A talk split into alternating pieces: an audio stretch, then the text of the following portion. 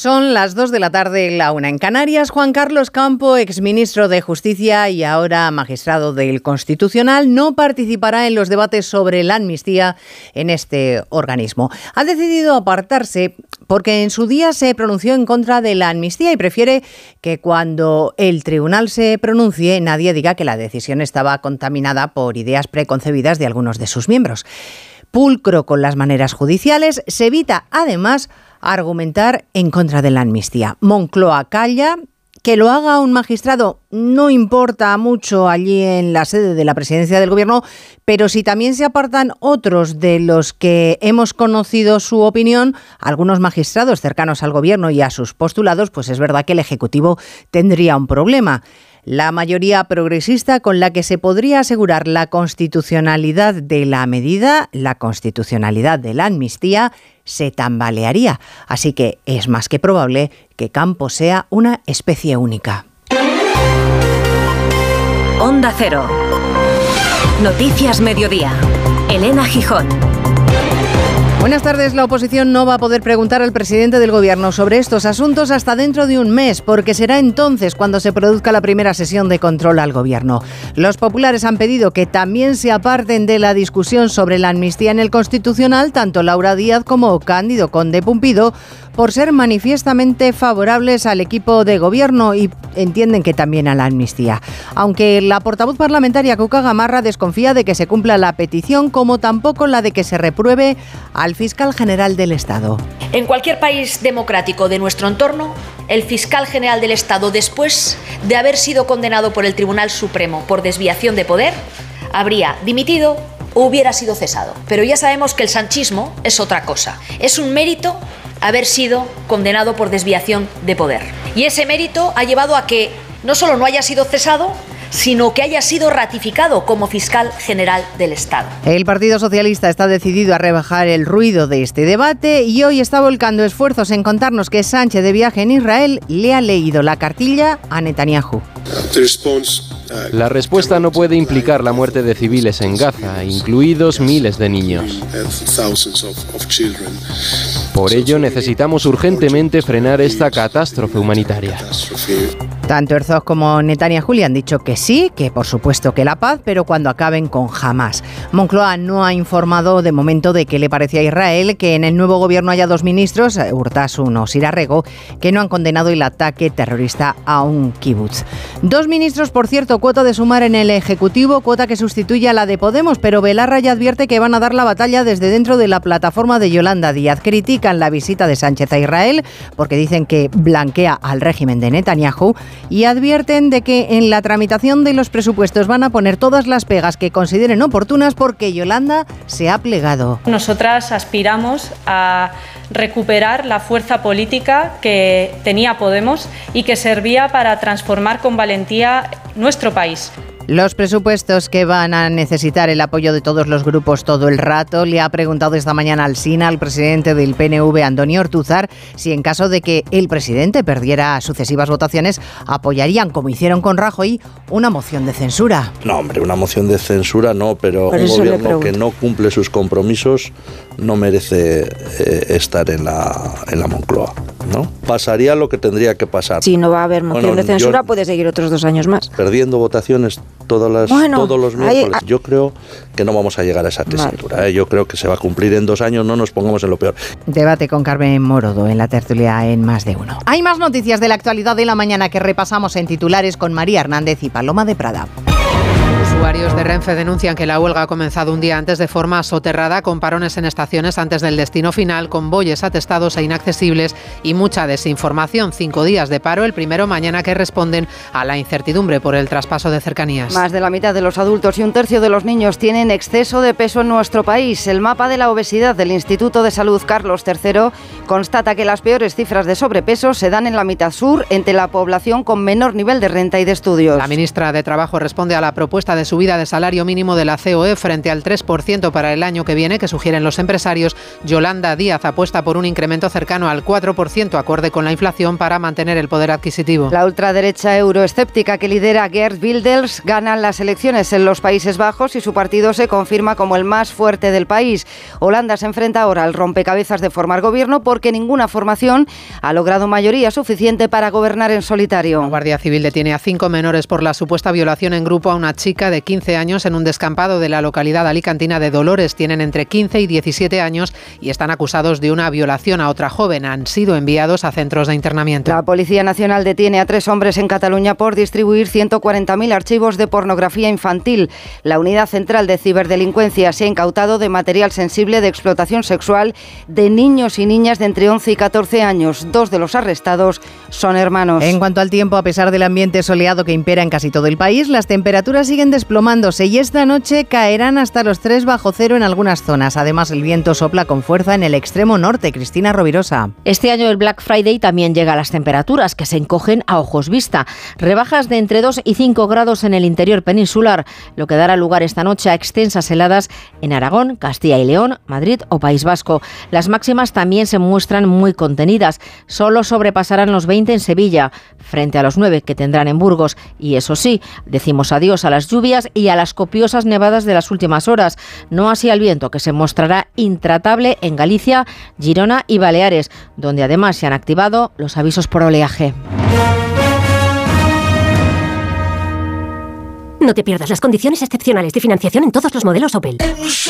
¿Demasiado rápido? Es que son los flash days de Opel, así que mejor date prisa. Condiciones excepcionales de financiación en todos los modelos Opel, solo del 15 al 30 de noviembre. Financiando con Stellantis Finance hasta el 30 de noviembre. Consulta condiciones en opel.es. ¿Sientes que se te cae el pelo? ¿Quieres recuperar su densidad? Descubre VR6, una gama de productos anticaída que aporta grosor, volumen y brillo a tu cabello gracias a su fórmula 100% natural. Prueba VR6, ya a la venta en vr6.es y en farmacias y para farmacias. VR6, recupera mucho más que tu cabello. Hay dos tipos de motoristas. Los moteros, que llegan en 5 minutos, y los mutueros, que hacen lo mismo, pero por menos dinero. Vente a la mutua con tu seguro de moto y te bajamos su precio, sea cual sea. Llama al 91 555 5555. Hay dos tipos de motoristas: los que son mutueros y los que lo van a ser. Condiciones en mutua.es. ¿Necesitas relajarte y encontrar la calma? ¿Descansar mejor? Tenemos la solución. Tila Alpina Milbus te ayuda a combatir el estrés y a conciliar un sueño reparador. Descubre el poder de la naturaleza en cada sorbo. Relájate y disfruta de la vida con Tila Alpina Milbus. De venta en farmacias y para farmacias. Esta semana sigue la Black Week de Alena Flelu. Otra semana con descuentos de locura. Cuanto antes vengas, más descuentos en todas las monturas de todas las marcas. Miércoles y jueves 70%. Corre, ven o reserva tu descuento online en la Black Week de Alena Flelu. Ver condiciones en óptica. Noticias Mediodía. Onda Cero. Elena Gijón. La Comisión Europea se compromete a estudiar con independencia y objetividad si la amnistía que pretende el gobierno de Sánchez es legal. Fue la conclusión del debate en el Parlamento Europeo ayer mismo. Si le hubieran preguntado, por ejemplo, al exministro socialista Juan Carlos Campo, este habría dicho que no, que no es legal, porque una amnistía borra el delito que cometieron los procesados. Ese fue precisamente su argumento cuando firmó los indultos. Que indultos sí, porque los condenados admitían el delito, pero amnistía no, porque los borraba. Y como todos sabemos que ese es su pensamiento, ha aprovechado el primer recurso presentado contra la ley de amnistía para apartarse Eva Llamazares del debate no solo dijo que era inconstitucional, sino que el textual fue claramente inconstitucional. De esta forma, Campos se ha debatido en una disyuntiva pantanosa, apartarse de la deliberación en el TC al haberse pronunciado ya cuando era ministro, o bien participar en las votaciones. Y en este caso tendría dos opciones, votar junto a su bloque, el progresista y mayoritario que encabeza el presidente Conde Pumpido, lo que le dejaría en evidencia respecto a su anterior posición, o votar en consecuencia con aquellas manifestaciones y posicionarse en contra de su bloque, sumando su voto al de los cuatro conservadores. Campos se aparta para salvaguardar la imparcialidad del tribunal en un recurso de amparo cumplidas las formalidades, será el Pleno del TC el que decida si acepta la abstención del magistrado. Y será una votación con muchos intereses en juego, porque los progresistas se debatirán entre apoyar a su compañero y quedarse sin un voto para respaldar la amnistía, o bien dejarle apartarse, dando razones a quienes piden la recusación también de Conde Pumpido y de la ex asesora de Moncloa, Laura Díez. Bueno, está revuelto el mundo judicial esta mañana la mayoría de los fiscales ha pedido al fiscal general García Ortiz que incluya en el próximo orden del día del Pleno la petición de amparo a los fiscales del Prusés. Amparo porque los independentistas no paran de acusarles de lawfare, de guerra sucia judicial. Veremos qué hace García Ortiz. Bueno, el PNV respalda por completo la amnistía. Lo ha dicho esta mañana en más de uno Antonio Ortúzar, el presidente del partido, que le ha confesado al SINA que, hombre, una moción de censura a Sánchez si el presidente no cumple con lo acordado, pues no le van a presentar. Pero dejarle que pierda votaciones sí, sobre todo si no cumple con lo que ha pactado con ellos. Y la primera prueba va a estar para el PNV en la tramitación de los presupuestos. Lo lógico es que le demos el principal instrumento que tiene un gobierno, que son los presupuestos, pero los presupuestos hay que negociarlos. Una cosa es que nosotros tengamos la máxima disponibilidad de votar que sí a los presupuestos y otra es que hay cosas que tienen que venir reflejadas en esos presupuestos nuestros acuerdos. Presupuestos que se presentan como la primera oportunidad que va a tener Podemos de empezar a complicarle la vida a Yolanda Díaz desde dentro. Consideran que la líder de Suma se ha convertido en una extensión de Pedro Sánchez y ha hecho perder poder a las fuerzas de la izquierda. Así que prometen dar la batalla Congreso Ignacio Jarillo desde dentro. Pues sí, y los presupuestos y su tramitación van a ser el terreno de juego de tronos de esa batalla que Podemos quiere plantear al PSOE, pero sobre todo quiere plantear a la propia coalición de Sumar y a la que todavía pertenece, recordemos.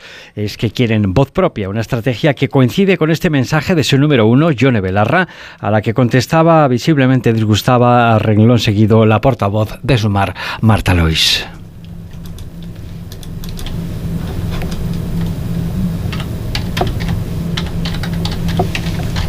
Lo está intentando denodadamente Ignacio Jarillo, pero parece que el sonido no, no quiere entrar. Ignacio, ¿lo intentamos de nuevo?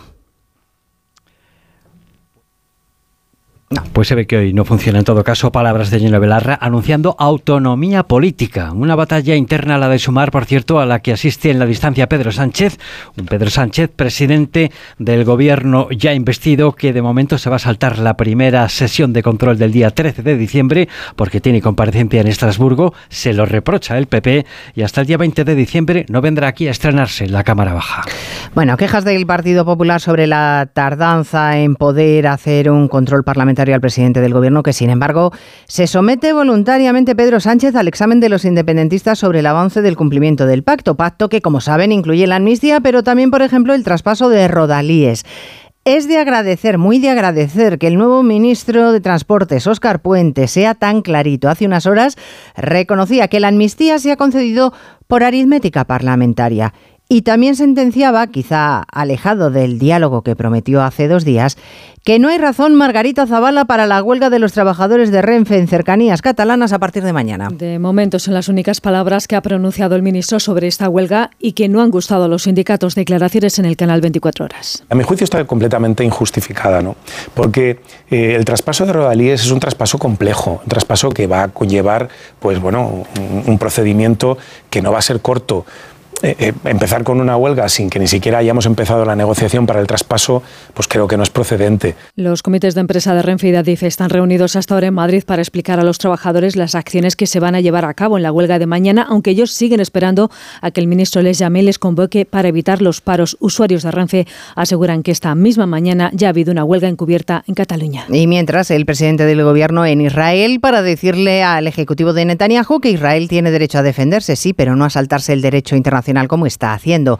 Ahora mismo visita uno de los kibbutz atacados por Hamas y con él nuestro enviado especial Juan de Dios Colmenero. Visita de Pedro Sánchez, acompañado en todo momento y en todas las reuniones del primer ministro belga, con el presidente de Israel, con el primer ministro Netanyahu, ahora mismo en uno de los kibbutz atacados por Hamas en la masacre terrorista del pasado 7 de octubre. Pero el mensaje de Sánchez ha sido concreto. La respuesta de Israel no debe implicar ha dicho la muerte de civiles y de niños palestinos, ni la falta de respeto al derecho internacional, reconociendo a Israel el derecho a defenderse, pero al mismo tiempo acusándole de no respetar el derecho internacional.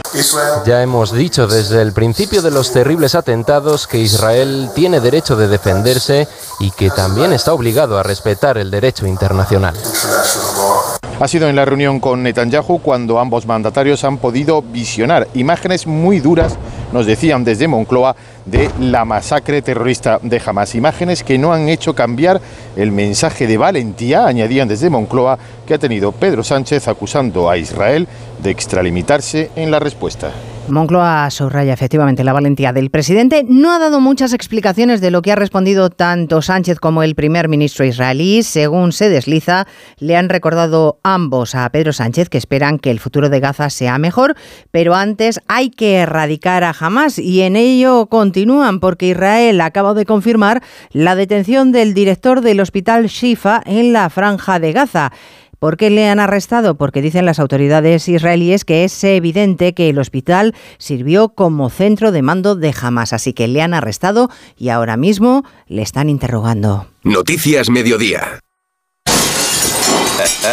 Black Friday en Sol Optical. 60% de descuento y gafas de sol gratis por compras superiores a 30 euros. Infórmate en soloptical.com. Bah, llevo toda la vida abonado a mi equipo yendo al campo al mismo asiento cada domingo desde hace 27 años. Y la suerte quiso que en los asientos de al lado estuviesen Rosa y Paco, lo que hemos vivido juntos. hemos celebrado, hemos llorado. Por eso, si la suerte decide que me toque el gordo de Navidad, me tocará con ellos. No hay mayor suerte que la de tenernos. 22 de diciembre, Lotería de Navidad. Loterías te recuerda que juegues con responsabilidad y solo si eres mayor de edad. En Onda Cero y Vitis nos preocupamos siempre por tu salud bucal. Esta semana, la experta en salud bucal, Sara Baireda, responsable de formación en Dentaid, nos contaba lo siguiente. Pero no solo debemos poner la alerta en la salud bucal en cuanto a su relación con las enfermedades sistémicas, sino que también debemos prestar atención a nuestra boca y atención a los padres, a la de nuestros bebés, es decir, desde la salida de su primer diente. Y además hacer especial hincapié en momentos clave de la vida, como son la adolescencia o el embarazo. Recuerda, la salud bucal es fundamental. Por eso protege y cuida la salud de tus encías con la gama específicamente diseñada y formulada de cepillo, pasta y colutorio de Vitis Encías. Porque Vitis es prevención. Vitis, más que una boca, es salud. Noticias Mediodía. Onda Cero. Mañana llega oficialmente el Black Friday que se está consolidando como la fiesta por excelencia de las compras a partir de unas ofertas que no siempre son tales. Facua denuncia la falta de control a las empresas ante las falsas rebajas que según los propios consumidores se generalizan en estas fechas. Llevamos varios días con esas ofertas. La Organización de Consumidores alerta sobre ello, pero también Jessica de Jesús sobre la creciente tendencia a las compras capricho. Porque son compras sin planificación. Según la encuesta de Facua de aquellos que hacen compras en estas fechas, 6 de cada 10 lo hacen sin haber hecho previsión de gasto. Tanto en tienda física como en Internet compran lo que se encuentran. Rubén Sánchez es el secretario general de la asociación. Hacemos compras compulsivas, hacemos compras irracionales, hacemos compras que son productos no necesarios. Sencillamente los deseamos, son un capricho, queremos darnos el gusto. En unas economías deteriora la economía gravemente, en otras economías no causa ningún problema. Además, la mayoría, 9 de cada 10, cree que hay poco control para detectar fraudes en este Black Friday. Es más, el 64% de los consumidores cree que los comercios intentan timarnos con subidas de precios previas. El exceso de peso y la obesidad se disparan en España, lo sufren el 50% de los adultos y un tercio de los niños. Esa es la radiografía actualizada del Instituto de Salud Carlos III y la Agencia de Seguridad Alimentaria. Un menor nivel educativo o tener familiares en casa con obesidad son, Belén Gómez del Pino, factores de riesgo. Como lo es, y así lo muestra el mapa de datos, vivir en la mitad sur de la península, donde la prevalencia tanto del sobrepeso como de la obesidad son mayores que en el norte. Porque además de los malos hábitos alimenticios o el sedentarismo, la cuestión social importa, destaca la investigadora Beatriz Pérez Gómez. Hay mayor obesidad normalmente en personas con menores niveles educativos o que viven en zonas con menor renta y es más frecuente encontrar obesidad también especialmente en los niños en aquellos casos en los que en el hogar hay otra persona que sea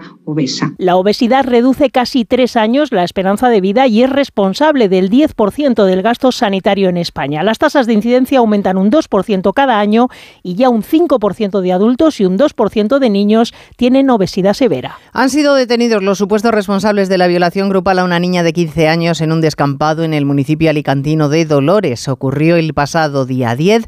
Son cinco jóvenes y todos menores de edad. Onda Cero Vega Baja, Esther Sánchez. Fuentes cercanas a la investigación indican que a los cinco menores se les atribuye un presunto delito de agresión sexual grupal, que durante la misma hubo felaciones y penetraciones y que se les ha intervenido un móvil. Este martes, agentes del equipo Mujer Menor de la Guardia Civil de Alicante detenían en Dolores a los presuntos autores, cinco varones de entre 15 y 17 años que pasaron ayer a disposición de la Fiscalía de Menores de Alicante. Todos ellos se encuentran ya en centros de menores de Valencia, Castellón y Alicante. Susana Camarero, vicepresidenta del Consell, señala que lo importante ahora es que reciban educación sexual educamos o les enseñamos o les sensibilizamos durante el tiempo que estén con la administración o de poco sirve que les tengamos en un centro socioeducativo. Los arrestados son de origen marroquí, aunque cuatro de ellos tienen la nacionalidad española y dos de ellos formaban parte del círculo cercano de la víctima. En Burgos ha quedado en libertad provisional con medidas cautelares el hombre que supuestamente secuestró, golpeó y encadenó a una mujer en el domicilio de este en Miranda de Ebro.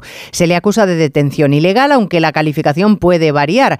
La víctima no ha pedido medidas de protección. El hombre tiene antecedentes, estuvo en la cárcel por secuestrar a una niña de nueve años en la misma localidad en 2015. Está claro que queda todavía mucho trabajo por hacer para interiorizar el concepto de maltrato, sobre todo aunque resulte sorprendente entre la juventud, porque la normalización de la violencia de género se dispara entre los varones de 16 a 21 años, según el macroestudio de la Fundación Mutua Madrileña y Antena 3 Noticias. En esa franja de edad, se duplica con respecto a la población general la cifra de quienes no ven el insulto a la pareja o golpearla tras una discusión, Francisco Paniagua, un acto de violencia de género. Las cifras no son buenas. El macroestudio revela que algo se está haciendo mal en las nuevas generaciones porque son las menos concienciadas sobre violencia de género, especialmente los chicos entre 16 y 21 años, que son los menos concienciados, y un 17% piensa que no es violencia obligar a la pareja a tener relaciones sexuales. Las redes sociales y la tecnología han contribuido a generar nuevas formas de violencia de género, lo asegura la magistrada especializada en violencia de la mujer, Fátima Saura. Un mal uso de las redes sociales es una de las causas de que la violencia de género haya vuelto en la adolescencia y además se ha convertido en un medio habitual, un medio para cometer ese delito. Los encuestados en este macroestudio consideran que cualquier colectivo es susceptible de sufrir violencia de género, si bien los jóvenes y las personas con bajo nivel educativo o adquisitivo son las que más se señalan. Noticias Mediodía, Onda Cero. Malware, spam, phishing, ransomware, malware, phishing, phishing. En 2022, los ciberataques crecieron un 38% en todo el mundo. Google abre un nuevo centro de ciberseguridad en Málaga para investigar, desarrollar herramientas y colaborar con instituciones y expertos. Más seguridad con Google. El seguro de hogar de línea directa ahora también se ocupa de todo lo importante en caso de que ocupen tu vivienda, para que estés tranquilo cuando no estás en casa. Te acompañamos durante todo el proceso, sí, sí, de principio a fin, desde la asistencia en las gestiones jurídicas hasta la rehabilitación de tu vivienda una vez recuperada. Cámbiate y te bajamos el precio de tu seguro sí o sí. Llama al 917-700-700 o ven directo a lineadirecta.com. El valor de ser directo. Activa el modo Black Friday de Carrefour y ahorra a full con un 20% de descuento en todos los bombones y todos los jamones en pieza. Descuento en cupón canjeable para próximas compras. Hasta el 26 de noviembre en Carrefour, Carrefour Market y Carrefour.es. Carrefour, aquí poder elegir es poder ahorrar. Tras el parón, el parón por los partidos de selecciones, los equipos de la Liga miran a la jornada del fin de semana que está marcada por varias lesiones importantes. Oscar Conde, buenas tardes. Buenas tardes, Elena. Y es que el virus FIFA ha golpeado con fuerza a varios equipos españoles que han visto como futbolistas importantes que hayan lesionados con sus eh, selecciones. No podrá contar el Real Madrid hasta 2024 ni con Vinicius ni con Camavinga, mucho más grave aún la lesión del barcelonista Gaby que se ha despedido de la temporada y en el aire la presencia de Ter Stegen este fin de semana con el Barça ante el Rayo por unos problemas en la espalda. Se entregan en este momento en la ciudad condal los premios Marca que reconocen a los mejores del pasado curso con el alemán como Zamora que no ha querido desvelar si estará o no disponible para el duelo. Ter Stegen. La sensación ahora mismo mía es pues que tengo que ver cada día cómo evoluciona. Estamos en, en contacto con los médicos todos los días para evaluar cómo seguir, qué pasos eh, hay que seguir y, nada, eh, intentar, intentaremos saber mañana cómo estoy y, y decidir a partir de ahí. Ese virus FIFA ha dejado también estos días otras lesiones como la del realista Oyarzaba, la del defensa del Villarreal Mandio, la del atacante del eh, eh, Mallorca Murici, muchas lesiones que muchos achacan a un cargado calendario que tal vez habría que replantearse. El jugador del Atlético, Marcos Llorente. Se está viendo sobre todo este año todas las lesiones que está viendo. Que una estrella se lesione, pues al final afecta al fútbol, afecta a la liga. Creo que, que se pueden igual hacer las cosas mejor, que se está lesionando mucha gente, mucha gente importante. Que bueno, yo no soy quien para decirlo, pero bueno, estaría bien darle una vuelta a todo esto y, y realmente buscar el beneficio para todos. Antes de que el duelo entre Alavés y Granada, ahora mañana esa decimocuarta jornada de Liga. Recordar que ayer se resolvió ya una eliminatoria adelantada de la segunda ronda de la Copa del Rey. Sufrido debut de Marcelino al frente del Villarreal. Solo pudieron superar 1-2 los amarillos en la prórroga con un doblete de Morales a un aguerrido Zamora de Segunda Federación que estuvo muy cerca de dar la sorpresa. De hecho, llegó con ventaja en el marcador hasta el minuto 88. Por otro lado, en la Liga de Campeones Femenina, un Real Madrid mermado por las bajas va a visitar hoy al Hacken sueco después de que el Barcelona sumase ayer su segunda victoria en este esta fase de grupos. 1-3 ganaron las Blaugranas al Eintracht de Frankfurt, remontando el tanto inicial de las alemanas gracias al gol número 100 de Mariona Caldentey, con la camiseta del Barça y a un doblete de la internacional española Salma Parayuelo. Ha sido un partido en el que quizás íbamos un poco precipitadas al principio y bueno, en la segunda parte creo que hemos cambiado el chip, eh, sabíamos que podíamos dar un, un puntito más, hemos salido con otra actitud, con ganas de verdad de ganar el partido, lo hemos demostrado en el campo y por eso han llegado pronto las ocasiones y hemos podido meter goles. En baloncesto tenemos hoy tres partidos con presencia española en la Euroliga. Recibe el Real Madrid al Alba Berlín, el Barcelona se mide en Belgrado y a puerta cerrada al Maccabi de Tel Aviv israelí y el Valencia visita al Panathinaikos griego. Y en tenis, pendientes de esa final de la Copa Davis que se está disputando en Málaga con Finlandia y Australia ya en semifinales. En juego el duelo de cuartos entre Italia y Países Bajos. Dominan 1-0 los holandeses. Esta tarde llegará el debut de Novak Djokovic en el último cruce de cuartos de final entre Serbia y Gran Bretaña. La Black Week de Hyundai es única, porque este año para ti se convierte en Black Year. Disfruta de condiciones especiales de financiación en toda la gama durante el primer año. Y para que más gente se pueda sentir única, ampliamos hasta el 30 de noviembre. Financiando con Banco CTLM SAU. Más información en Hyundai.es. Ofertón. ¡Super promo! Descuentazo. ¡Compra ya! ¡Super descuento! Calma, no dejes que te estresen, porque en Justel tenemos un buen precio todo el año. Fibra y dos líneas móviles por 39.95, precio definitivo. Sí, sí, definitivo, que no sube a los tres meses. Así que llama a Justel al 1510 y relájate. Esta semana sigue la Black Week de Alena Flelu. Otra semana con descuentos de locura. Cuanto antes vengas, más descuentos en todas las monturas de todas las marcas. Miércoles y jueves 70%. Corre, ven o reserva tu descuento online en la Black Week de Alena Flelu.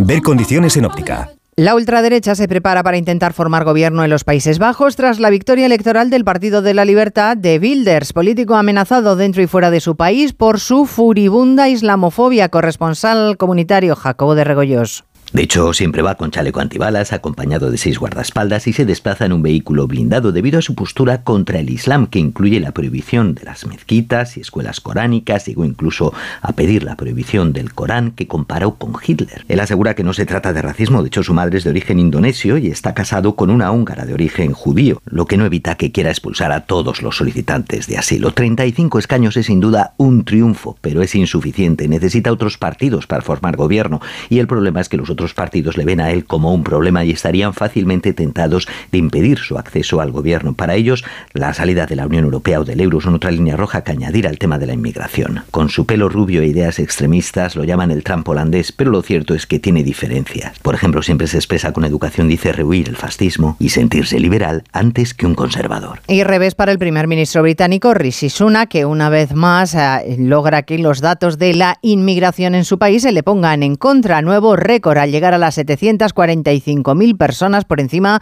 de lo que se había estimado previamente. Londres, Celia Maza. Las cifras oficiales de 2022 revisan ahora al alza los primeros cálculos realizados, por lo que se convierte en un nuevo caballo de batalla para Rishi Sunak.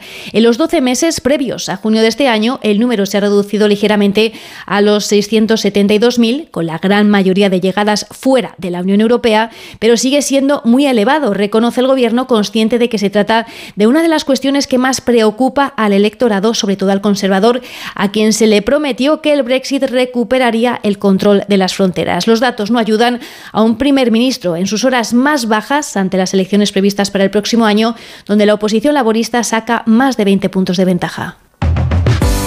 Y les contamos además que ha fallecido Francesc Picas, miembro de Locomía en su primera etapa. Tenía 53 años y no se han revelado las causas de su muerte.